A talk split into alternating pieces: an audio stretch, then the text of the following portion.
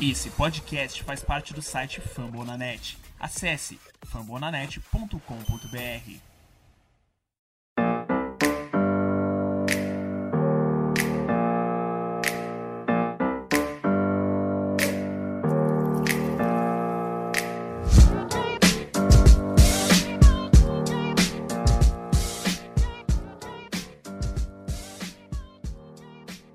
Fala galera do Sangue Roxo, eu sou Felipe Drummond, estou aqui mais uma vez para comandar o seu Minnesota Vikings Podcast, o nosso MVP. E na... hoje estamos recebendo um convidado, ele, Léo Pereira, mas talvez ninguém conheça por esse nome, afinal é um homem de múltiplas facetas. É o nosso risada do grupo Minnesota Vikings BR, ou vulgo filho do Curry, se vocês seguirem ele no Twitter aí. E aí, risada, tudo bem? Feliz por finalmente participar do nosso MVP? Fala, galera. Satisfação enorme depois dessa apresentação aí. Arrepiou aqui, cara. Você é louco. Mas satisfação, prazer enorme. Assim como muitos daqui, eu já fui um torcedor que ouvia o podcast de cada temporada, em cada temporada, com o Rafão, com o Ramiro. É um prazer estar participando dessa vez, né? Agora os caras me panelou, né? Me jogaram pro time favorável. Estamos aí para falar do maior do norte e Skull Vikings. Além dele, como já é tradição nesse programa, estamos aqui também com Henrique Gutiardi e Alisson Brito, que sempre me acompanham nesse podcast. Tudo beleza, Henrique? Beleza, Felipe, aí, Alisson, aí, Léo. É uma alegria assim tamanho falar aqui no, no MVP, falar dos Vikings e vamos que vamos, que setembro ou o NFL começa sempre chega certo. E aí, Alisson, como é que tá tudo nesta noite? Afinal, estamos gravando hoje, dia 12, uma terça-feira, às 10 horas da noite. Opa, fala Felipe, fala torcedor dos Vikings, fala risada, seu corno. É, tamo aí, né, mais uma vez para gravar, para falar do Vaicão. Hoje aí a gente passado o draft, passado a free agency, vamos começar já a especular aí o que vem pela temporada e só bora que tem assunto para falar. Tá certo, e é isso mesmo. Voltamos hoje para falar com as principais notícias, né? Afinal, na última semana tivemos a divulgação do nosso calendário, sabemos quem enfrentaremos dentro, quem enfrentaremos fora, semana a semana. Poderemos falar o que esperar desses confrontos, o que esperar dessa temporada que está aí, ó, faltando dois, três meses para iniciar os camps e quatro meses para iniciar a temporada. Queira Deus, né? Porque agora nós dependemos de tudo um pouquinho divino para tudo dar certo e a temporada da NFL também não ser afetada desse maldito coronavírus. É, nosso podcast faz parte do site Fambonanet e você pode nos escutar nos principais agregadores de podcast, seja Spotify, Deezer, iTunes e em qualquer lugar que você esteja. Então, para a gente começar, sobe o som.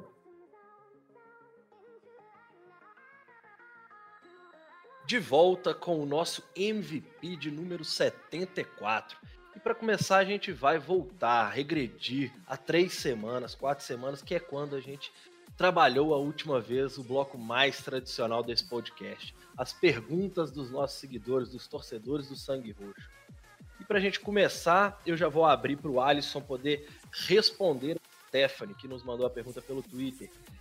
Qual vocês acham que é o motivo para tanta gente ainda odiar Kirk Cousins mesmo depois de uma temporada tão boa como ele teve no ano passado.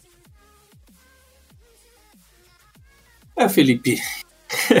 é difícil, né? Que o Kirk Cousins é, é aquele cara que é amado por alguns, odiado por muitos, inclusive dentre os torcedores, não é mesmo, Risada? Quero nomes. Eu quero nomes. É, tem uns caras aqui mesmo, né? Como até o Isaac, que veio a semana passada, o, o, o Risada, que não gosta muito do Cousins. Tem seus motivos, né? Eu, eu já falei, eu sou o maior defensor de Kirk Cousins do, do Twitter brasileiro, talvez do mundo. Mas, cara, sei lá, é complicado, velho. Você fica vendo as discussões. O, o, muita gente ainda acha que o Kirk Cousins é um jogador ruim. Não acho que ele é um jogador ruim, eu acho que ele é um quarterback muito bom, aliás. E é o que a gente fala sempre, né, velho? O problema do Kirk Cousins é na tomada de decisão dele, né? Ele tem um probleminha, um lagzinho mental aí de vez em quando. Mas como talento de jogador, talento de quarterback, eu não, não tenho problema nenhum com ele. Agora é meio difícil saber o, o que que faz a galera odiar tanto o cara, tanto hate em cima do cara. O pessoal compara Kirk Cousins com o Mitchell Trubisky aí, falar que o Vikings não tem quarterback. Eu queria saber de alguém aí que, que tem propriedade no assunto, eu queria que o Risada me respondesse isso. Então já vamos passar direto pro Risada. O homem que ama odiar Kirk Cousins. Eu tô me sentindo, mano, encurralado desse jeito aqui, vou voltar a gravar podcast de NBA, que é melhor pra mim, mano. Exatamente, aqui é pressão, É. cara. Não, relaxa, Caralho. relaxa que comigo você tem um apoio nesse ponto aí que você sabe que nós estamos juntos. Então, vamos lá. É, ultimamente eu tô vivendo, a gente até brincou aqui que ultimamente eu tô vivendo no lance de amor e ódio com o Curtis. Eu já odiei muito ele no começo dele aqui no Minnesota Vikings. Mas o Alisson é, definiu bem o que é o Kirk Cousins, é o tomada de decisão. Eu, o que eu mais encasco na dele é a movimentação no pocket. É, felizmente ele é um poste, é, isso aí é inegável. Eu acho que muitas, muitas situações no jogo que a linha ofensiva segura, é, às vezes a linha ofensiva tem um, a linha ofensiva tem um pouco de pressão e tem aquelas, aqueles famosos videozinhos que mostra as, as costinhas do Cousins do campo de frente para ele. A gente sempre vê um espacinho que ele pode estar dando uma movimentada, que pode estar abrindo outra opção. Então, o meu ódio com o Cousins vai, vai muito além disso. Também vai é, desde a pragmática da época que ele não tinha o Carl Rudolph como seu alvo. O bichinho tava lá só para bloquear, coitado.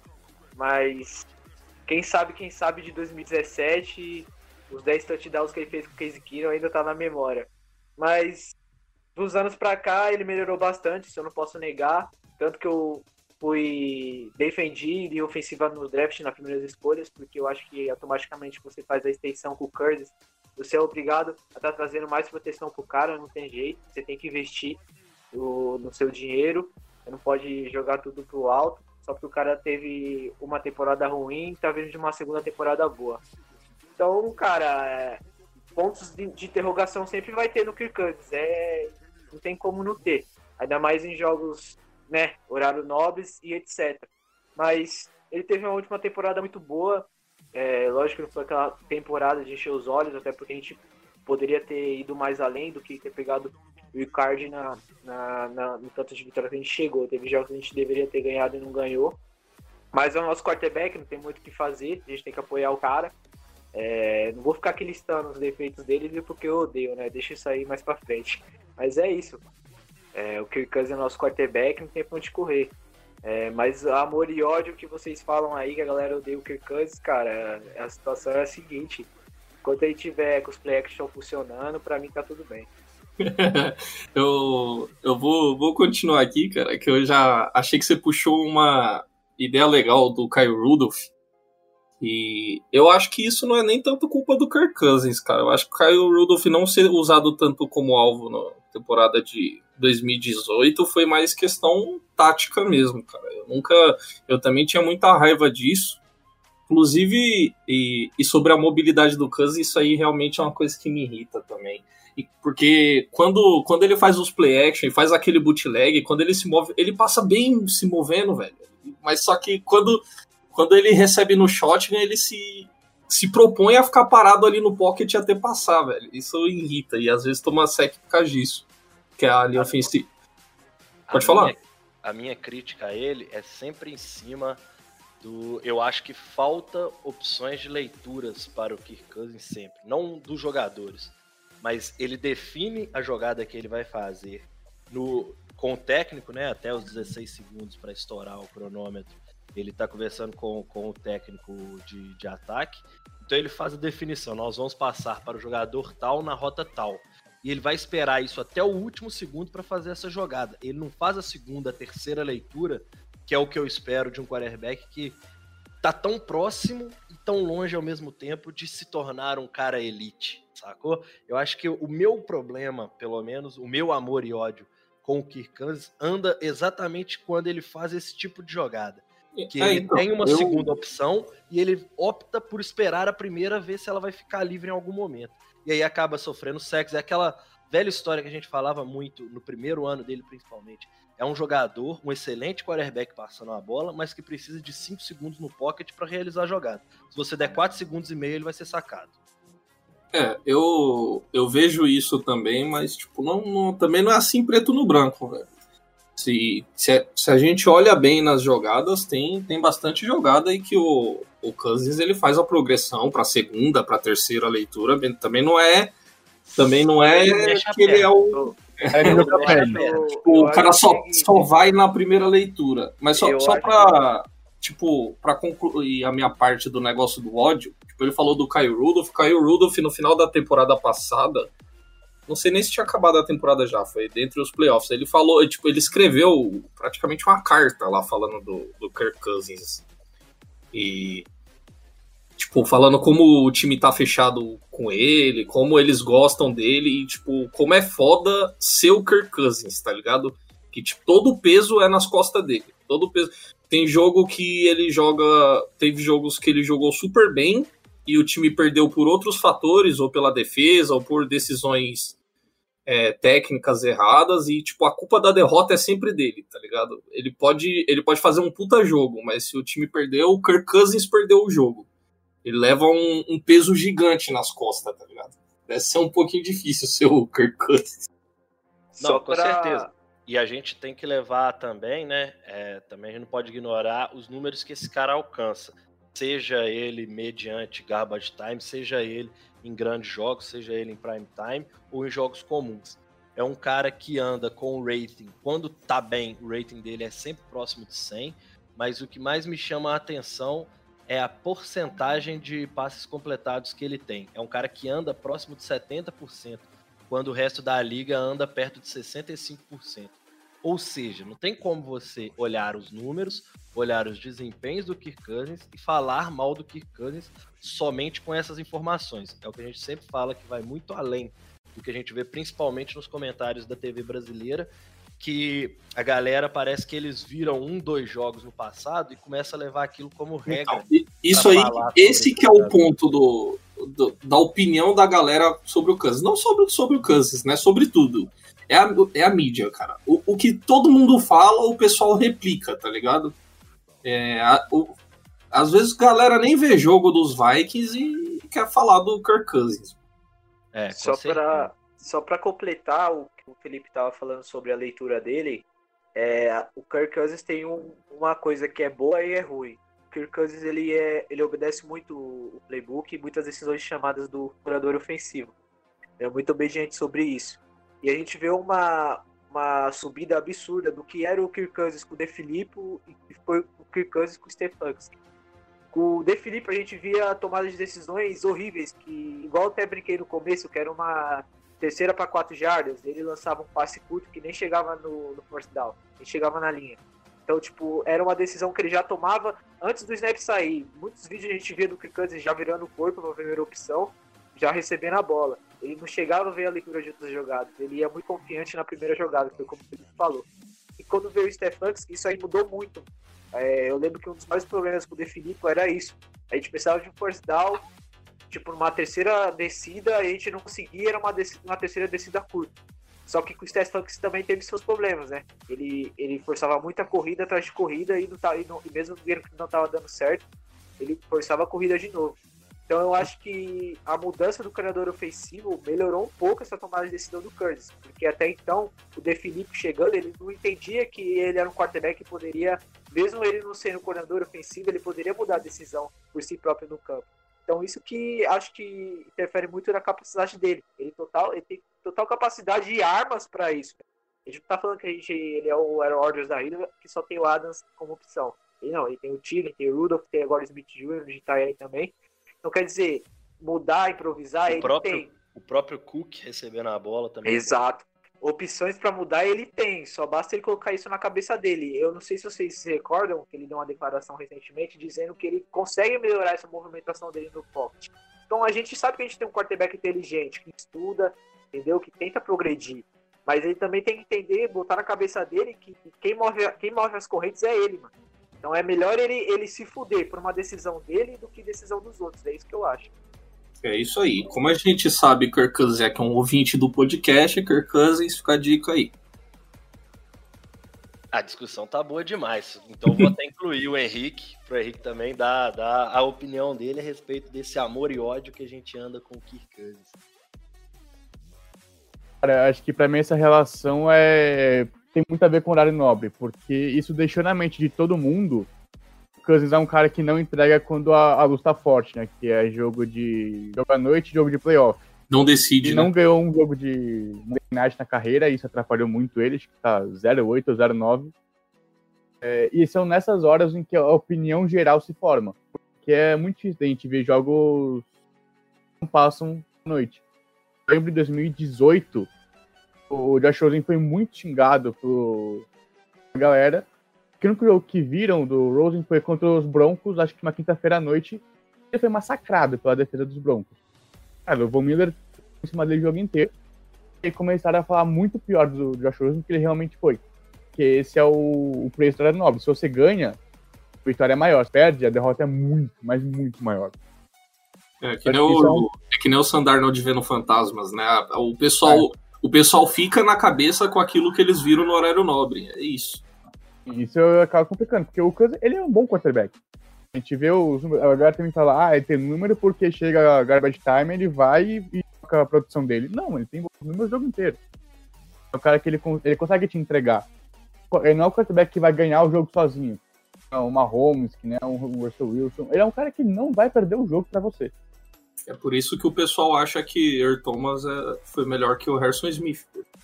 Earl Thomas eles via no horário nobre. Mas quem, Aí, quem não acha o Harrison Smith melhor da liga também é, é o que eu já começo tá vendo errado. chutando, tá vendo, tá vendo o jogo errado. Ainda não é errado. Vocês tocaram num ponto do Kansas que é a mobilidade dele. Eu me incomodo porque eu acho que ele é muito mais móvel do que ele aparenta ser jogando. Eu acho que a gente vê ele fazendo bootleg, como vocês falaram, ele consegue correr fora do pocket, consegue fazer passe em movimento. Mas dentro do pocket consegue se movimentar melhor do que ele faz. Mas acho que como ele não é um quarterback que é tão rápido assim, tão ágil como um Lamar Jackson, por exemplo, ele prefere ficar dentro do pocket, ser um cara mais paradão que tentar sair do pocket e fazer alguma coisa. Eu acho que ele tem a capacidade de fazer isso. Às vezes ganhar umas 4 jardas numa, numa read option, ganhar algumas jardas quando não tem nenhum passe disponível, ele pega a bola e está correndo ele mesmo. Ele tem capacidade para fazer isso. O cara também no ponto de, do, do entorno dele, Washington nunca teve um dos melhores elencos uh, da história. O Washington não é muito bom, tem um ano já. É, nos Vikings, a defesa caiu muito. O esperava muito dele porque achava que ter a defesa que teve em 2017. Foi, se a gente tivesse aquela defesa com o Cousins, a gente teria ganho um Super Bowl. Ou pelo menos chegado a outra final de conferência. Porque aquela defesa era muito boa, mas ela caiu muito de nível nos últimos dois anos. É, ainda é boa, a secundária ano passado foi mal, ser totalmente reformada para 2020 mas é uma defesa que deixou muito a desejar. Acho que todo mundo torce para os Vikings concorda nisso. Vê mais jogos, vê mais a defesa. Acho que a gente vê mais o quanto a defesa caiu. Acho que isso também pesa, porque eu, eu fiz um, um texto do Cousins de horário nobre. A defesa do Cousins é muito mal horário nobre. E acho que 22 jogos que ele fez, 12 você deu mais de 100 jardas terrestres. Ele perdeu todos os 12. 3 cedeu, só em 3 deu menos de 50 jardas esses três jogos. O ataque dele teve seis, teve seis jogos mais de 100 jardas. Ele ganhou seis. Também teve três campanhas para ganhar ou empatar o jogo e último quarto ou prorrogação. Prorrogação foi contra o Saints, que ele ganhou o jogo. Ele teve duas campanhas contra a Chiefs em 2017, se não me engano. Contra. Contra os Cowboys que enganado. Ele empata o jogo, faltando menos. A defesa vai e cede ponto, o Cousins perde o jogo e a culpa é de quem? Do Cousins. O jogo faltando 45 segundos para acabar, a defesa foi ceder um, um de gol. A culpa é do quarterback, sim. O que a gente tem que ficar ligado é o quarterback é a posição mais importante, mas o americano é um esporte coletivo demais. Consegue colocar toda a culpa na derrota nele, assim como dá pra colocar toda a glória da vitória nele. Tem 46 jogadores indo pro jogo não é tudo culpa do Cousins. Por isso tem muito ódio nele. Perfeito. É, eu vou aproveitar um gancho que você falou sobre a nossa secundária, né? Que a gente já vem de duas temporadas é, ruins, né? Não vou nem falar não muito boas com a secundária. E para vocês, já vou começar até com você mesmo, Henrique, já que você estava falando. Qual que é o seu palpite para os cornerbacks titulares para a próxima temporada? Essa pergunta foi enviada pelo arroba FA dos Vikings. Então, acho que a gente tem que lembrar sempre é que o Zimmer não gosta muito de usar calouro. A gente não vai ver os três a gente pegou no draft jogando muito. Acho que o que tem mais chance de entrar é o Jeff Gladden, porque ele foi escolha de, de primeira rodada. Acho que a gente vai usar o Holton Hill como titular, porque por causa do tamanho, ele é um dos mais experientes do nosso grupo. Acho que ele vai jogar no outside, marcando jogadores mais físicos. Como back número 2, pegando às vezes um cara um pouco mais rápido. O Mike Hughes no slot, mas também entrando bastante em rotação os outros caras que a gente tem. O, Cam Denton, que a gente pegou no draft também. O Hall, que a gente também pegou, acho que mais físico. O Glenn como marcando um pouco mais rápido. Uma, o Hughes no slot. Já passo a bola direto pro Risada, nosso convidado. Quem que você apostaria que vão ser os titulares da posição de cornerback, meu querido? Então, o Henrique ressalvou aí que o Zimmer não costuma usar é, jogadores calouros como titular, mas vale lembrar que o Glendler ele tem cinco temporadas no college, então já é um cara que sobe pronto. E pelo fato dele também ser primeira escolha, já chega jogando, já chega vestindo a camisa e tomando a posição. Por mais que eu tenha um preconceito com o Mike Huggles, que eu achei super fraco, enfim, é, não tem como a gente falar que ele não tem que ser titular, né? É pelo fato dele ser o jogador mais experiente, pela situação que o Roche de cornerback se encontra no momento. Então eu faço a aposta no Glenden. Eu tô apostando muito no, no, no, Cameron, porque eu gosto muito de cornerbacks que são físicos e altos. Né? Uma tara nisso. Tanto que o Rhodes fazia merda e eu, no fundo, no fundo, ficava com dó. Porque para mim o Rhodes é o, o, o forte cornerback perfeito. É um cara muito físico, é um cara com uma altura muito boa e mesmo assim ele não deixa de ser rápido. Então a gente via na época que o Rhodes estava em ascensão nele, a gente via ele marcando jogadores como o Dell. Então, tipo, o cara doutrinava tanto na velocidade quanto se botava muito à frente do seu. Que ele é como o. o como se fala a palavra agora que esqueci ele diz como ele é, ele é igual a agulha. Na hora você não sente nada, mas depois que te pica é fatal. Então, tipo, ele dá pra ver que ele é um cara que ele não foge de contato, que ele é um cara que ele não, não teme nenhum tipo de adversário. Disso mesmo ele disse, eu entrevista dele no Combine, ele não, não se intimida com nenhum tipo de adversário, que ele não cai em, em movimentos duplos, que ele tem uma boa, uma boa leitura. Então eu aposto mais nele, junto com, com o Grender, o Roto Hill, que tem como um cara experiente. E o, o Ruggles, pelo fato de ser um dos mais rápidos da, da, do Roche, tá ganhando a vaga também. A gente tem que citar também o Harrison, o Harrison Rand, que, que veio no finalzinho do draft. Não sei se é assim se pronuncia corretamente, se alguém souber me corrige. É, ele é um cara que ele é muito veloz. Só que eu, eu acho ele meio um pouco fraco. Eu vi os highlights dele e, cara, aí, tipo, não me convence muito. Mas eu já tô vendo um vídeo dele treinando na pré-temporada, dando um jeito de treinar. Então ele já é um cara bastante esforçado. Então eu colocaria ele ali correndo por fora. É, eu ia falar que no, no podcast que a gente fez a análise, a gente até tratou ele dessa, dessa forma mesmo. É o filé de borboleta até que dá para chamá-lo. Né? É, é, levinho pra caramba, mas muito veloz. É, acredito que ele vai ser usado, inclusive, no, no, nosso time de especialistas, na verdade. Eu fico com, com o que o Risada falou, eu acho que eu concordo em tudo. É, eu também acho que o Gladney chega e é titular da posição. Hughes vai ser o nosso. É, como é que a gente pode falar? Não capitão, mas o cara que vai comunicar é, entre os cornerbacks, porque ele é o cara que já está há mais tempo, sabe rodar o sistema defensivo que o Zimmer gosta. E o Holton Hill é a opção para esses dois e é o cara que para mim vai girar no elenco. No mais, o resto vão ter seus minutos à medida que a temporada for avançando, dependendo do que eles conseguirem demonstrar, eles podem ganhar uns minutos a mais, mas acho que não vai fugir muito desses três, não. É, Alisson, como é que vai ser a formação dessa secundária nossa aí? É, não foge muito disso, não. Para mim é, é Hughes, Gladney e Holton Hill também. Não, não vai fugir muito disso. O, o agulha aí, como disse o. foi, foi o mesmo picada termo fatal. que eu usei no. picada fatal. É, porque ele é fininho, mas quando bate, dói. Ninguém citou, que talvez seja mais utilizado. Foi draftado ano passado o Chris Boyd foi um jogador que ah, veio de Texas. Meu mineiro. Foi pouco usado a temporada passada, mas aí já, já tem mais uma experiência, né? No, time, treinou bastante com o time do que estão chegando agora e talvez tenha alguma oportunidade também. Nem que seja na rotação, ou quem sabe entrando ali mais snaps como titular. Só para só para completar essa análise do Boyd, é, eu, um barato que me preocupou bastante nele foi quando a gente foi chegando na reta final, que a gente foi ficando sem jogadores para complementar o host. E mesmo assim ele não teve oportunidade. Ele entrou no jogo listado como cornerback, mas ele mesmo assim não entrou no jogo. Mas ele é um cara que taqueia muito bem, mano. Demais. Tipo, físico, impressionante. Não é tão veloz, logicamente, desde o draft dele já tava dito isso. Mas é um cara que taqueia Fala aí, galerinha que ouve MVP. Tivemos um pequenino probleminha técnico nesse pedaço aqui com os áudios do Risada e do Alisson, que sou eu, né?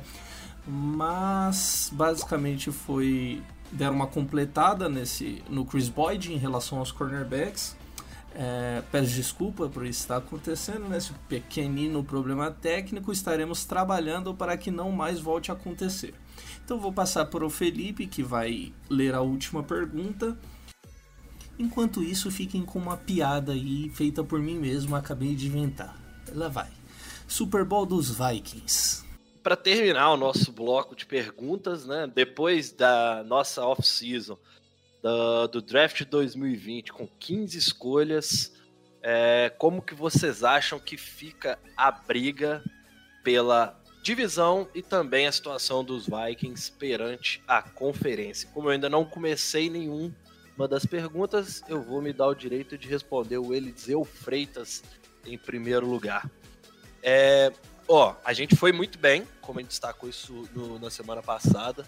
Talvez o grande, a grande dúvida que a gente tem a respeito da, da nossa temporada seja a respeito de training camps. Se a gente treinar, chegaremos bem, porque nós fizemos um bom trabalho de draft. Se a gente não treinar direito, não tiver como, graças ao coronavírus e à quarentena, aí já fica bem duvidosa a capacidade de como a nossa, nossa principalmente a nossa defesa vai chegar nessa temporada. Porém, mesmo assim, mesmo com todas essas dívidas e agora sabendo o nosso o que, que teremos, quem que os nossos adversários, principalmente de divisão, vão enfrentar também.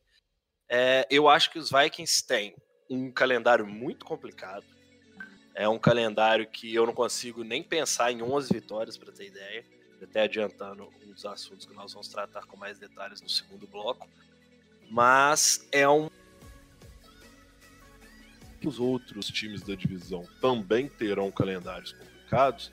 A gente tem tudo para estar tá brigando cabeça pelo título da divisão e, consequentemente, uma vaga nos playoffs.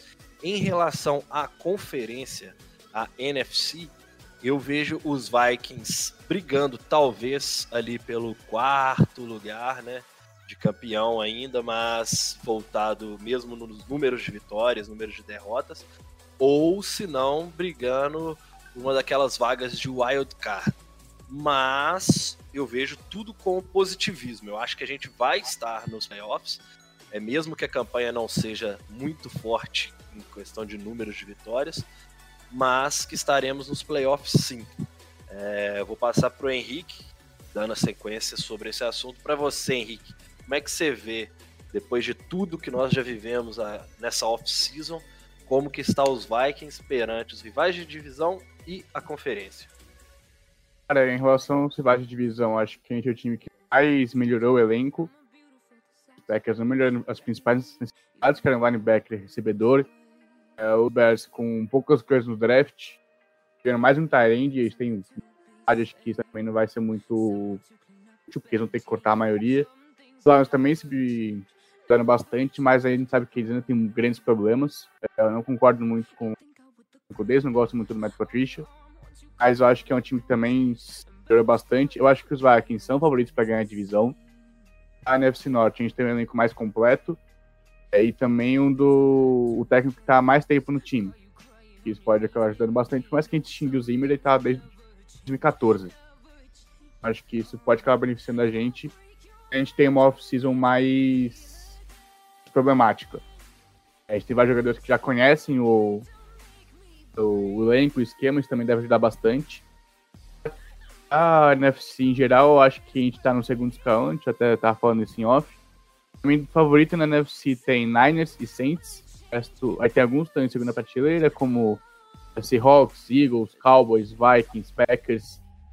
É, alguns também, se, é, se correr bem, você pode entrar nessa prateleira. É, acho que são os que entram nessa disputa. Aí você tem por fora, né? Como Rams, como Cardinals, bastante. É, Lions e Bears também entram aqui. É, Bucks, que tem com Brady, Gronk, sei lá, mais quem são chamados Patriots. Ainda o time corre por fora para NFC. Mas eu acho que a gente tá em uma boa posição para ganhar a NFC Norte, talvez até que for conseguir um seed 3 ou até uma bye. Mentira, a bye agora é só para seed 1, então acho que não. Mas talvez um seed 3, um seed 2 a gente consegue já. Mas acho que para ganhar a NFC ainda tem um pouco mais de trabalho pela frente. Perfeito. Alisson, como é que você pensa a divisão e como é que você pensa a na próxima temporada já? É, eu o que eu tenho a dizer é que eu sei que o, é, a situação do Covid-19 é muito ruim, mas as passagens aéreas para a longo prazo estão baratas e já reservei a minha para Tampa, né? Para fevereiro a gente vê o Vaicão no Super Bowl. Brincadeira. Um dia na minha é... vida eu consegui ser pelo menos otimista. Não, zoeira. Não tem muito. É, exatamente o que vocês falaram. Não tem muito o que fugir. Eu acho que o Vikings tá num patamar parecido com a temporada passada. A gente conseguiu chegar até o divisional. O time tá sofrendo aí uma mudança levemente drástica na parte é, defensiva. Na parte ofensiva não mudou muita coisa. E eu, eu comparo é, eu lembro que eu falei do. Antes de começar a temporada passada do Packers. Eu não, não. Eu falava que eu não dava muita coisa pro Packers porque tinha muita mudança no time. Que se desse certo as apostas que eles fizeram, o time podia ir longe. E deu certo. Mas foi o que a gente já falou no, no episódio anterior e o que o Henrique já falou também. A gente vai. Esse ano a gente vai depender um pouco de calouro, e isso não é bom. É, é sempre uma aposta e e com essa situação toda do Covid, a gente não sabe como vai ser treinamento, como vai ser tudo mais. Se der certo, se os calouros conseguissem pelo menos segurar a bronca na, nas posições aí que vão ter que assumir de titular ali, cornerback e tal, alguém vai precisar ajudar no pass rush também, o time vai conseguir manter o, um, um alto padrão. Mas eu, na conferência eu também acho que estamos ali no, no, no, segundo escalão, nesse momento, no escalão ali de de wild card. Mas vamos ver, né? A temporada começando, tudo pode mudar, né? Mas nesse momento é isso. Perfeito. É, vocês devem ter percebido, a gente teve um pequeno probleminha técnico, mas acho que ele tá. Morreu, mas passa bem. O risada ele já tá de volta. É, a pergunta do Eliseu Freitas é: depois de draft, de, free agency, 15 escolhas que a gente teve, como que você vê os Vikings perante a briga na divisão e perante a briga na conferência, exato. O que, que você espera desse time? É a volta dos que não foram, você é louco. Mas eu vou ser bem pé no chão, cara. É, eu acho que com o time que a gente tem na mão hoje é um planejamento a longo prazo. Eu acho que a gente, é, por mais que eu não quero admitir isso, mas eu acho que o planejamento Super Bowl é mais para a próxima temporada até pelo, pela montagem que a gente está tendo na defesa. É, os jogadores que estão chegando agora na defesa são uma peça muito importante num pacote total na defesa, completo. Então, Não é, um, não, não é uma posição que, que vai ser tipo da água pro vinho rapidinho. Eu acho que vai demorar algum, alguns jogos da temporada para começar a ter uma melhora, começar a ter uma, uma, uma, uma, certa, um certo calejamento dos jogadores na posição. Então eu não consigo ver os Vikings chegando em Super Bowl esse ano. Mas eu acho que a gente sente na obrigação de estar tá ganhando a divisão. Acho que para mim isso é o mínimo, até pelo draft que os Packers fez, que o Aaron Rodgers só tem o Adams como opção de alvo, por mais que ele faz aquelas macaquices dele, mas continua a ser o, o mesmo os Packers com o Adams recebendo o passe do Rodgers, jogo corrido e o Rodgers tentando se virar como que dá. Então o Lions para mim não traz nenhuma tipo de enfrentamento com os Vikings, Bears muito menos. Tem o Mac só, então eu acho que pelo menos a gente tem que se sentir obrigado a ganhar a divisão. E sobre o draft em si, é, os Vikings, ao meu ver, da divisão foi o melhor que draftou. E em termos de necessidades, em termos de negociação, que a gente fez um draft não pensando só nessa temporada, pensando na próxima também. Então é isso, eu acho que a gente vai para os playoffs com facilidade é, mais até que da última temporada, porque eu creio que o Kirk vai ter um rendimento melhor do que da última.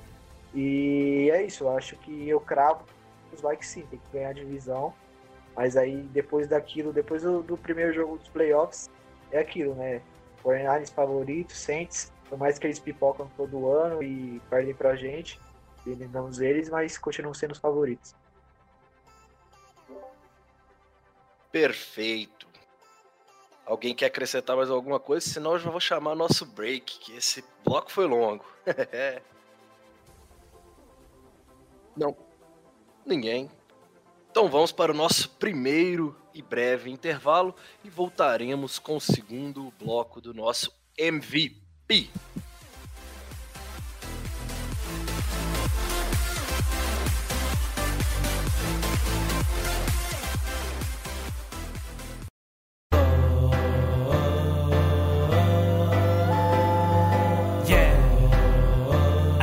city. Let's go! Up Minnesota, NFC North, them bikes coming for ya. Hey. And we run that score up, coming to the cities, then you about to get tore up. Keep it up, Minnesota, NFC North, them bikes coming for ya. Our ship don't sink, got a new stadium, we run that thing. It's the city with the Retornando agora com o segundo bloco do nosso MVP de número 74. Agora é a hora de falar sobre o nosso calendário. Eu separei alguns tópicos para todo mundo poder dar a sua opinião e participar novamente. E começando com o calendário, deixa eu dar uma passada por ele, né, para a gente poder saber. Abrimos a temporada contra Green Bay jogando em casa. Semana 2 enfrentamos Indianapolis Colts. Semana é na casa deles, né, em, em Indianapolis, Indiana. É, semana 3, recebemos o Tennessee Titans.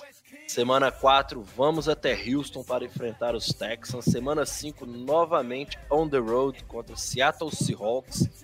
Semana 6, vamos receber o Atlanta Falcons. Vamos até aí porque temos o bye na semana 7. Depois voltamos, viajamos até Green Bay para enfrentar os Packers. Retornamos à nossa casa para enfrentar Detroit Lions. Na sequência, vamos a Chicago para enfrentar os Bears. Voltamos para casa aí para uma sequência grande em casa, três jogos diretos. Primeiro pegamos o Dallas Cowboys, depois Carolina Panthers e depois Jacksonville Jaguars. E aí teremos o jogo contra Tom Brady. É até engraçado ver agora é, o TB e pensar que é Tampa Bay Buccaneers e não Tom Brady. Depois, para fechar a nossa sequência final de três jogos, recebemos o Chicago Bears, vamos até New Orleans enfrentar o Saints e terminamos em janeiro contra o Detroit Lions em Detroit. É, Alisson, como que você vê esse calendário, né? Na minha opinião, já tinha deixado claro na última que para mim tá muito difícil. Inclusive, nas minhas simulações de temporada, o máximo que eu consegui enxergar foram 10 vitórias dos Vikings. Para você, como é que você tá vendo esse calendário dos Vikings na temporada 2020-2021? É um 16-0 fácil, né? No, no mínimo ali um 15-1. Fácil, fácil, fácil. É, sem brincadeira, mano, eu acho. Eu, Eu acho que esse calendário, o começo vai ser bem difícil, velho. Se o Vikings, se o Vikings tomar é, bastante pau nesses primeiros jogos aí, a gente, na, nas primeiras semanas, a gente já começa contra o Packers, né? Que atuais campeões da divisão e tal, em casa, beleza, mas tem tudo que a gente falou, né, sobre os calouros e tudo mais, como é que vai estar o ritmo dos Vikings. Começa contra os Packers, aí joga contra os Colts lá na casa deles. Eu, a minha opinião, o time dos Colts é, é um time forte esse ano. É, é tem que aproveitar a questão de entrosamento. Acho que a gente pegando Indianápolis é um time que eu vejo, com, tenho esse receio por causa da chegada do, do Philip Rivers, porém vai ser apenas o segundo jogo dele em Indianápolis. Dá pra contar com isso, né? e entrosamento dos nossos jogadores também. Como é que vai estar essa defesa? Mas aí eu já falei que esse é o nosso maior problema nessa off-season. Vai treinar, não vai treinar para criar exatamente isso aí. O menino Jonathan Taylor vai correr para duas mil jardas dessa temporada atrás daquela linha ofensiva dos Colts, velho. Tá foda mesmo, que time lá, pra mim, se o Rivers conseguir mostrar só que ano passado não foi. Ó, mostrar que ano passado foi um acidente abaixo da curva apenas. Colts esse ano vai brigar bem. Viu? Aí vem Titans, que é cascudo, só que é em casa. É um jogo que dá para vencer. Aí Texans lá, dificílimo. É, Seahawks é o jogo de todo ano, né? Eu, aliás, eu desconfio que o Seahawks jogue na NFC North. Todo ano a gente joga contra o Seahawks no Centro Link Field no horário, e no horário nobre. Vocês já repararam isso? E eles com aquele uniforme feio de marca-texto deles lá. Não, e sempre e a gente sempre jogo vai é, sem estar decidido até o último quarto, chega no último quarto eles fazem 14, 21 sim, pontos. Sim. Eu já marquei, eu já marco como derrota esse jogo aí. Então vai ser 15-1. É quase um Cruzeiro e São Paulo no campeonato. já conta como derrota do Cruzeiro sempre. 15-1, 15-1 não, é, aí já joga duas derrotas pro Bears também, né? Que a gente não consegue ganhar do Bears mais. Não sei o que que acontece. Essa previsão de 16-0 é furada. Mas a gente vai ganhar os dois jogos dos Packers, pode anotar aí. A gente vai ganhar os eu dois jogos. Eu tô tipo aquele meme daquela mulher lá da, da Senhora do Destino, com, com, com as contas na cabeça, que eu Já... você falou até agora. 15 segundos, nada pulou pra 16 0 Eu tô zoando, né, cara? Claro que eu tava zoando. Não, mas, tipo, não leva esse cara a sério, entender, não. Eu tô tentando entender qual o cálculo final dele, se é um saldo positivo ou negativo. Não, eu tô, eu tô passando pelos jogos aqui e tô descontando. Já, já tá 2,14 o. Já não, já não tá batendo as contas. Não, brincadeira à parte, eu acredito. É, é o que eu falei, o Vikings está no, no segundo escalão é, nesse momento. Para mim, time de wildcard deve conseguir ali 10 vitórias, talvez 11 ali no, no máximo, assim, à primeira vista, assim, olhando. O calendário tá bem difícil e eu acho. Se o Vikings conseguir passar bem por esse começo cascudo aqui o time tem tudo para deslanchar na temporada. Mas se sair desses cinco jogos aqui com umas três derrotas, pode, pode complicar a temporada pra gente, velho. É, eu botei, inclusive, até a semana de bike, a nossa semana 7. Eu acho que o mínimo. É porque eu, eu, eu faço uma projeção assim, eu não sei como cada um tra trabalha isso, né, para poder fazer. Mas em qualquer esporte, eu tento fazer uma projeção de obrigações. Você tem determinadas obrigações que você tem que cumprir. Normalmente as obrigações são ganhar em casa e ganhar de adversários claramente mais fracos. O problema é que os times que são mais fracos, em teoria, que a gente nesses primeiros seis jogos, são muito pau a pau. Então, assim, para mim, a gente tem que ganhar os três jogos em casa. Ou seja, temos que ganhar dos Packers, temos que ganhar do Tennessee Titans e temos que ganhar do Atlanta Falcons. A gente pega Colts, Texans e Seahawks fora. Desses, do, desses três jogos, o do Seahawks eu não conto. Pra mim é derrota.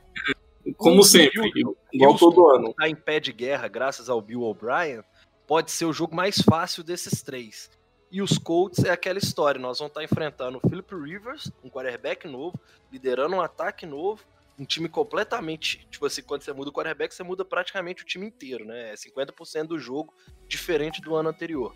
Então, pode ser que a gente ali seja um time melhor que eles para conseguir ganhar, fazer essa zebrinha de leve assim nesse jogo. E aí muda a história, que se a gente chega com 4-2 ou 5-1, aí a gente chega grandão na segunda parte da temporada. Porém, o meu prognóstico é 3-3. Henrique, como que você trabalha essa, esse, essa pré-temporada, né? Pensando a longo prazo, pensando já na temporada, como é que você olha para o nosso calendário, como é que você vê questão de vitórias e derrotas. E aí depois já pode passar a bola direto para o Risada, que depois eu vou até falar com vocês que eu tô abrindo aqui o meu NFC North, o que, que eu pensei para cada um dos quatro times da nossa divisão, e aí pensar se vocês concordam comigo. Mas por enquanto vai lá, Henrique, mete bronca no seu calendário dos Vikings aí. Olha, considerando o nosso calendário e as perdas e ganhos do time, dos times, acho que é um calendário assim tão difícil. Complicado, obviamente. Acho que a gente consegue ganhar um range entre 10, 6 e 12, 4. Ganhar 12 jogos. É, para mim, a obrigação é ganhar todos os 8 jogos em casa. Os Vikings acho que foram 7-1 ano passado. Cada derrota, se não me engano, sendo contra os Bears naquela última semana que não valia nada. A gente perdeu pros Packers também, não perdeu. É verdade, foi. É, que perdeu o, o Kendrick e o Barça machucaram da divisão lá. Enfim, acho que a gente ganhou. A gente é o único time a ter ganho os primeiros seis jogos casa. A gente é bem forte no, na Stadium. Acho que a gente consegue ganhar os oito jogos lá. É contra os Packers. É sempre muito difícil prever confronto de divisão, a rivalidade, a gente nunca sabe o que vai acontecer. Contra os Colts, para mim é o jogo mais difícil até a nossa bye. É um time que tem uma linha ofensiva mim é a melhor da liga. O Rivers é um cara, quando tem tempo no pocket, é um bom quarterback. Com o novo running back no Jonathan Taylor, tem um bom recebedor no Joe Hilton. A chave é, a gente vai conseguir ter a bola o tempo suficiente tirar o ataque do campo. Tem que pensar, o Frank Wright é um cara muito inteligente.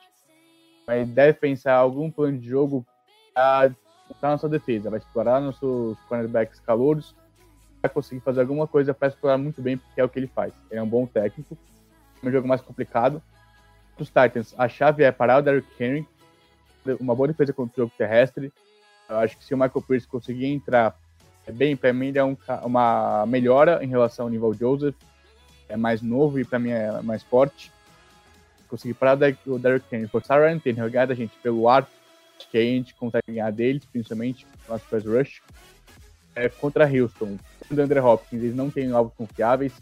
É, o Fuller e o Steele se machucam bastante terrestre deles não é muito bom, a ofensiva deles é fraca, é, a defesa deles não é das melhores. Tem o DJ Watt, conseguiram uma boa opção na linha defensiva. Acho que a gente tem totais condições de ganhar esse jogo. Contra Seattle sempre é o mais complicado. É isso direto. Mas a experiência é a última que morre, então vou colocar quem a gente tem que ganhar, mesmo achando que não. É contra os Falcons. A gente também sempre joga contra eles, a gente sempre ganhar, o jogo sempre é em casa.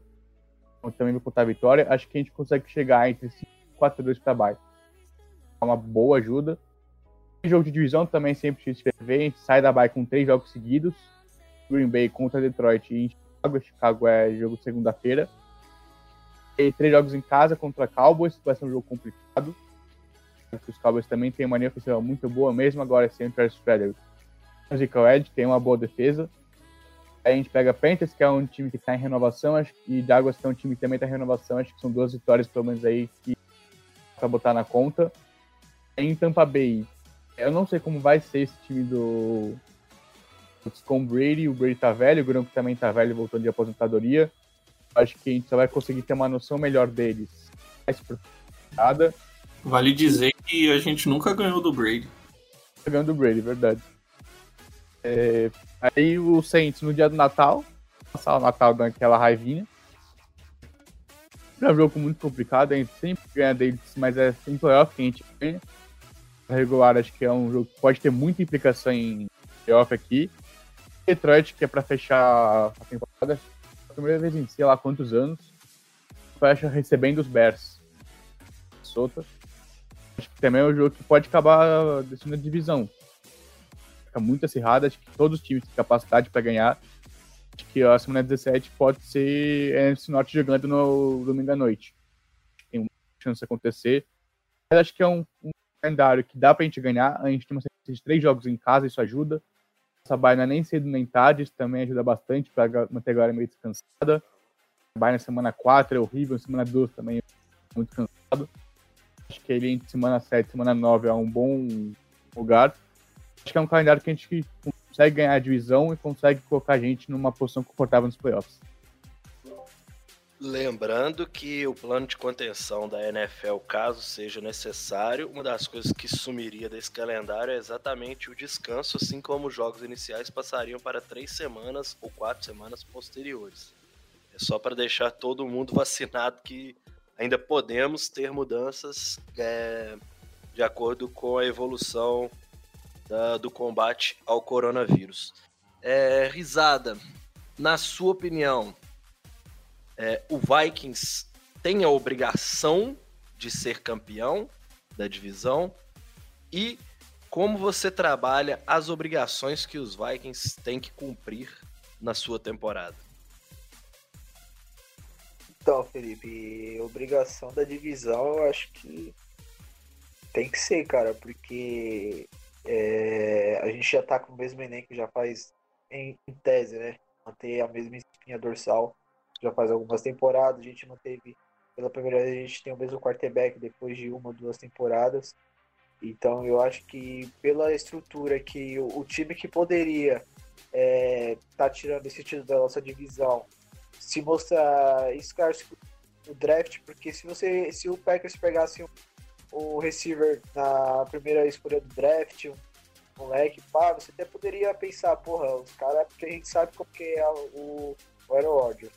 Mas o meu ponto de vista é assim, o nosso jogo corrido com o Cook é muito bom, o nosso pré-action com o Kirk Cousins, mesmo o Diggs, o Diggs saindo, é, continua sendo o mesmo. Eu acho que pela saída do Diggs, eu acredito que é, o Smith Jr. e o Rudolph vão ganhar mais volume de jogo, vão ser mais alvos na mão do Carl Rudolph, na mão do Kirk Cousins. Então, eu me vejo que, tipo, é, a divisão, mano, é o menor dos problemas. Porra, porque eu acho que se a gente não ganhar a divisão nessa temporada, cara. Porque tá muito, muito fácil pra gente ganhar a divisão esse ano. É só parar de perder pra porra do Bears. Então, porque, porra, a gente vê o Bears, o Brisk nem o Kush aguenta mais o Tio Brisk.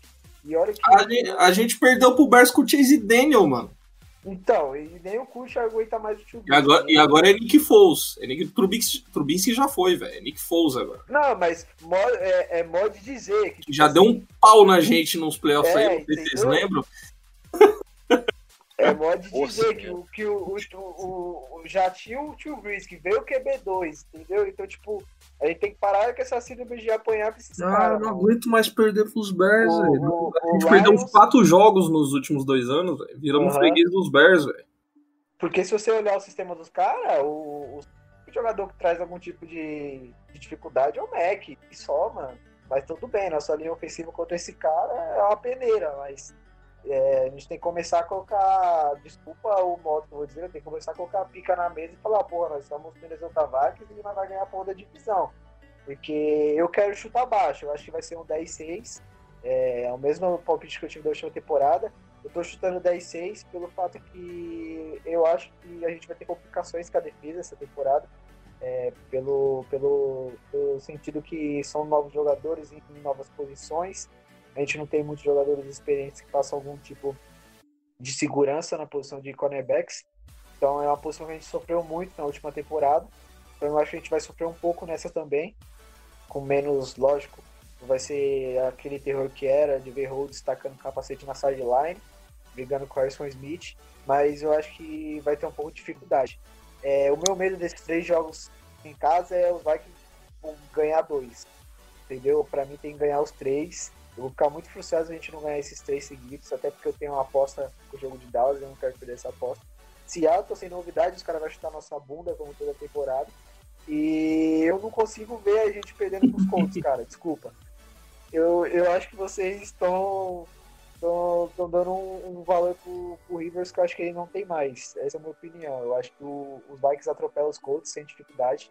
É, mas eu chuto 10-6. E eu quero que os Vikings pelo menos ganhem esses três jogos seguidos em casa. É, Começar 10-6 a semana- 10 10-6 não tá batendo com esse otimismo seu aí, não, hein? Ah, pô, se não, eu quero 10-6, é naquelas, né? Ganhando os jogos na divisão. Só No isso, mínimo, acho que né? é No mínimo. É. É, no começar mínimo. o ano. Se começar o ano ganhando dos Packers, mano. Pô, eu não reclamo de mais nada. Já, ah, eu já tô feliz, já. Pode ganhar. É, eu, ia, eu ia falar que a diferença do- da sua empolgação pra mim talvez seja exatamente esse jogo contra os Colts, mano. Porque Eu- você tá falando em 10-6 e eu tô falando em 9-7. Se ganha dos 9-7? Colts, pra mim já vira Caralho. 10-6. Quem que Cara, vai conseguir com 9-7, Felipe? Cara, ser campeão da divisão, por incrível que pareça, o que eu ia falar da minha simulação, a gente faz 9-7 sendo 5-1 dentro da divisão. E com É tudo- isso a gente tudo- faz os playoffs. tudo bem que tem um wildcard a mais agora, né? Então tem isso também. Não foi É, cancelado, não? Acho que já foi cancelado, hein? Não sei, cara, tô por fora. Agora você me nada- Não. Eu acho Eu que foi não- eu cancelado não- já essa primeira. Essa primeira. Ah não, foi cancelado apenas a semana a mais, tá certo. Até, até onde eu sei, vai ter sete times de cada lado. Não. Não, é isso mesmo. É porque eu Negócio confundi, de porque eles 17 cancelaram a semana extra. A, Ó, a e gente teria 17 jogos de temporada regular, voltou a ser Isso vai ter 16. que esperar um pouco pra montar mais a logística. Pô, eu tô, eu tô ficando triste, entendeu? Eu tô ficando triste porque antes de começar esse podcast eu já tava com a minha passagem pra Tampa comprada e vocês estão me botando pra baixo. Eu falei que eu vou pode te- chegar eu vou- 12 eu vou- 4. Eu vou te Vou- animar agora. Vou reembolsar, vou reembolsar. Eu não sei como que vai ser, mas eu me recuso a ouvir o MVP quando tiver na véspera do jogo de Detroit e vocês temer os caras, hein, mano. Porque já basta o pessoal no grupo se cagando com o Lions, tá? Não, não. No- inclusive, pra mim, a gente tem. As obrigações que a gente tem dentro da divisão pra garantir o título é ganhar duas deles, duas dos Bears e, e jogar a vida contra os Packers. 6-0. Hail Mary, é quem toma 6-0. Hail Mary do Curtis não merece respeito, não. Ó, mano, se a gente ganhar do. Ó, se a gente ganhar do. Pro Caio Rudolph, hein? Pro Caio Rudolph. É. Aquele Hail Mary espetacular, meu Deus do céu. Você para, você para de, de criticar o Kirk Cousins aqui na minha presença. Ó, se a gente ganhar dos Packers na semana 1, que é um jogo que, que eu tenho lá minha. Tipo, tem dúvidas, né? A gente não sabe como que o Vikings vai estar e tal, mas beleza, é em casa. A gente pode ganhar do Packers aqui na semana 1, a gente vai jogar com os Packers depois da bye. Ali, ó, descansado, tá? Dá pra ganhar. Dá pra ganhar os dois jogos. Com certeza. Até porque clássico é clássico e vice-versa mesmo. Joguinho, cara. joguinho ali das três da tarde. Kirk Cousins ligado. fire. A gente nem começou a figurar a situação de que. E se os Packers começam a temporada mal? Trazendo É, o então. quarterback no draft. Isso, aí Aaron Rodgers pode já estar Mas começa as é ruim. teorias. Já começa as O feedback teorias. deles é ruim. Aaron Rodgers que vai jogar pra gente em 2023. É, já, Sacanagem. o uniforme dos Vikings. já. Sacanagem. Mas ele na 12 roxa. Ai, ai, os caras os cara já tá com medo, já estão já tão com medo de ver Aaron Rodgers vestindo a camisa de outro time já. Não, já. Os caras já estão literalmente com o cu na mão nesse caso aí. Tô falando, o Rodgers vai pro, pros Bears. Nossa. Nossa, faz isso Mas não. é que nem Fábio, da vai- divisão de logo, gente. Ele, que cara, ele acaba com a carreira dele. A gente já não ganha dos Bears. Sem quarterback. É, imagina com Ué, você tem pesadelo com os caras, hein, mano? Não é possível. Mano, mano, na temporada passada, velho, como que a gente perde pros Bears, velho? E, e é sempre. Porra, mano, mas é, e é sempre o jogo mais merda da temporada, velho. É, é o jogo É, a mais gente é merda. dominado, literalmente, dos dois Isso. lados da bola. ô, rapidão. É o jogo mais merda da temporada, é sempre a merda do jogo em Chicago, velho. Mesmo, ano- o 2017 foi horrível aquele jogo também. É, do, Então, é, 2017 e 2018, se diz, né? E 2019 2017. também. acho que a gente 2019 ganhou, fico mais feliz. Nossa, O Bradford voltou, aí se machucou no meio, que não voltou, o jogo foi, sei lá, 20 a 15. cara, e como é que não fica traumatizado, velho? É sempre o pior jogo do ano, mano. Rápido, os paradas do Chase Daniel, jogar uma referência aqui pra ver se vocês viram. A gente perdeu dele porque, mano, ele faz os pump fake. A inteira. É, mas vocês, mas vocês lembram Você vai mandar que- pra essa? Eu, eu, eu que reavivei esse meme, pô. Né? Que Eu que puxei esse meme aí pra comunidade. o, kicker, o kicker do Bears, que tava errando uma pá de chute, enquanto os Vikings ele acertou, né? Não vamos falar de kicker, não, gente. Vamos, É. moleque. Os caras mandou, os cara mandou o moleque três horas antes do jogo pra ficar treinando no estádio vazio.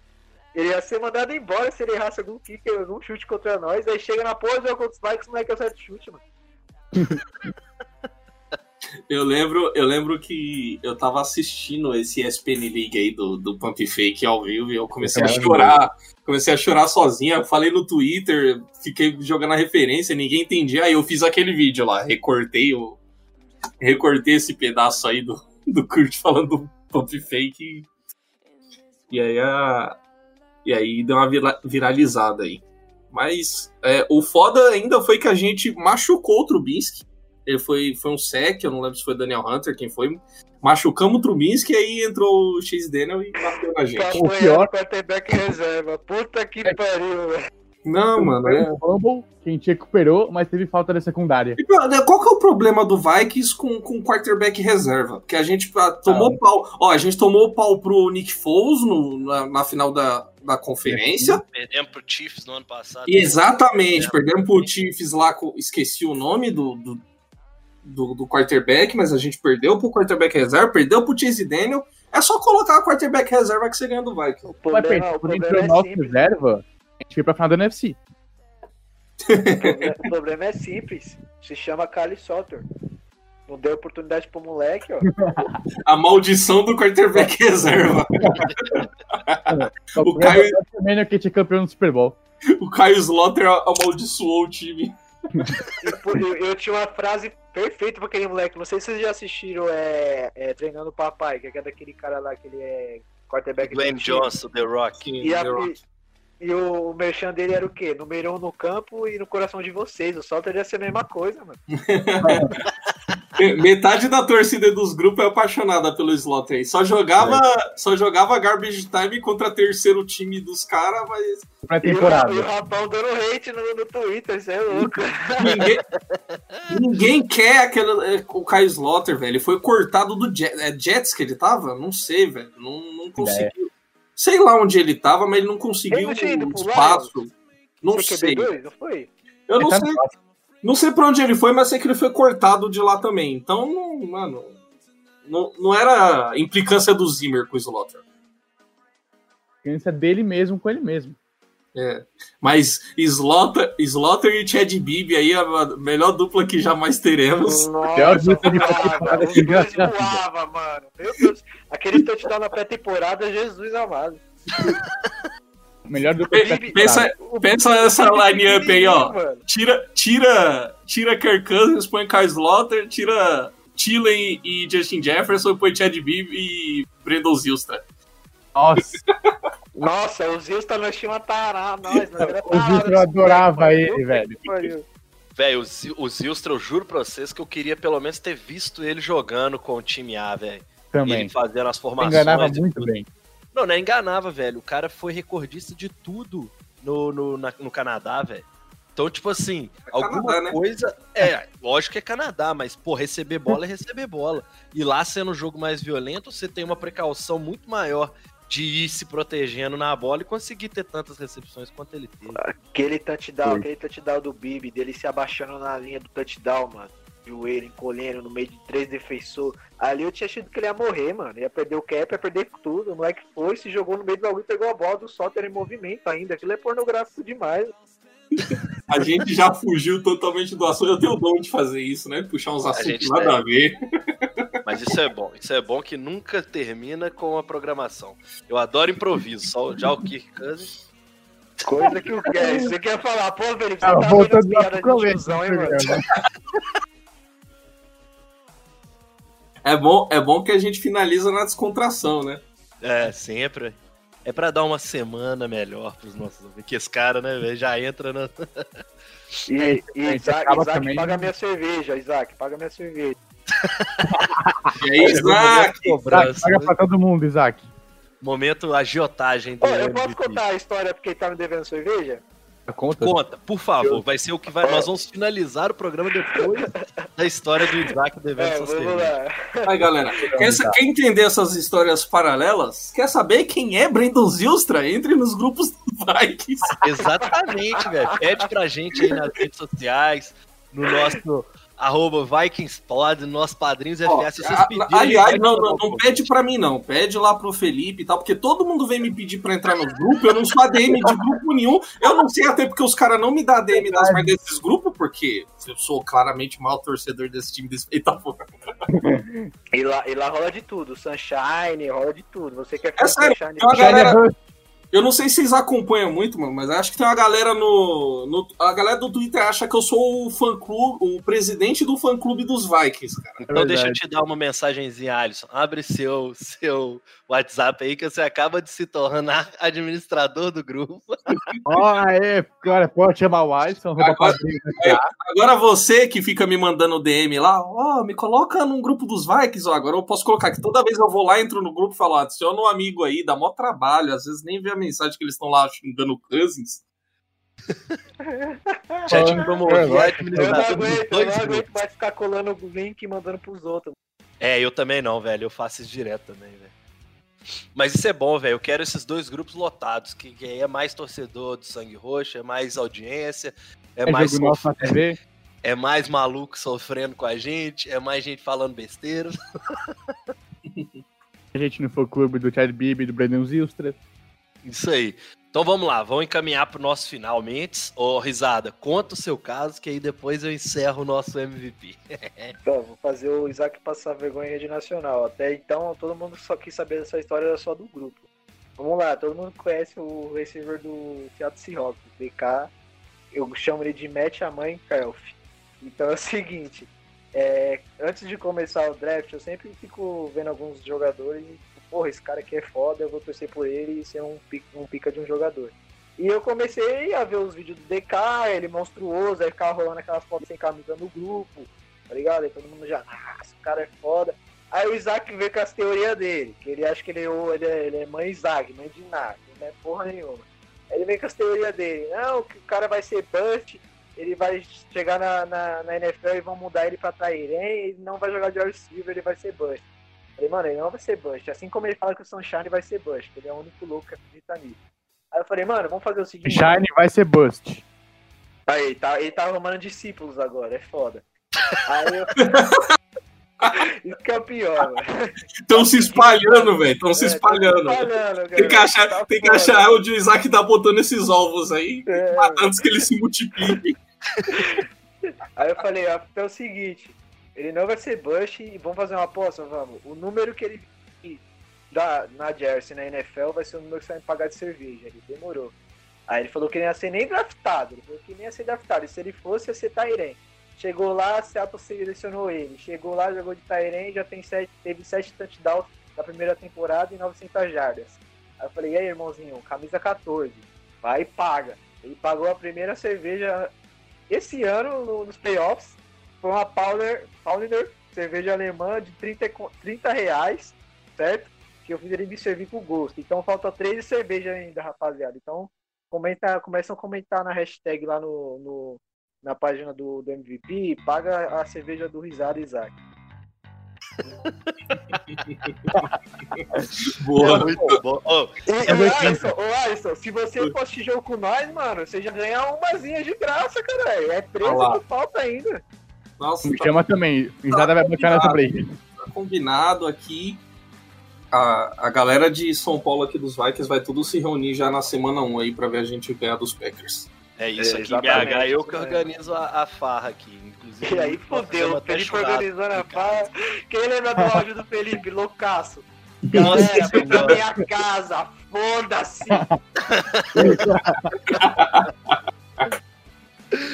Tá certo. Bom que a gente vai terminar com o melhor que a gente tem a proporcionar, né? tá certo, então. Galera, muito obrigado mais uma vez a participação de todos vocês. Risada que finalmente veio como nosso convidado. É, este foi mais um MVP. Se você quer participar, quer mandar perguntas, quer interagir, é o que a gente tá falando aí. Entra nos grupos, segue a gente no Twitter, no arroba VikingsPod, no arroba PadrinhosFA. Pede a solicitação lá dos grupos de WhatsApp pro Minnesota Vikings BR, pro Skol Vikings BR. Só junta, vem, vem com a gente que a gente, a gente faz um negócio com o coração aberto, né? Afinal, a gente fala, a gente brinca muito que torcedor dos Vikings sofre, mas a gente se diverte muito também. E é principalmente via é, redes sociais e tudo mais que a gente faz essa farra, que a gente organiza isso tudo, que a gente traz para você a cada edição do nosso MVP. Eu sou Felipe Drummond e este foi mais um Minnesota Vikings Podcast.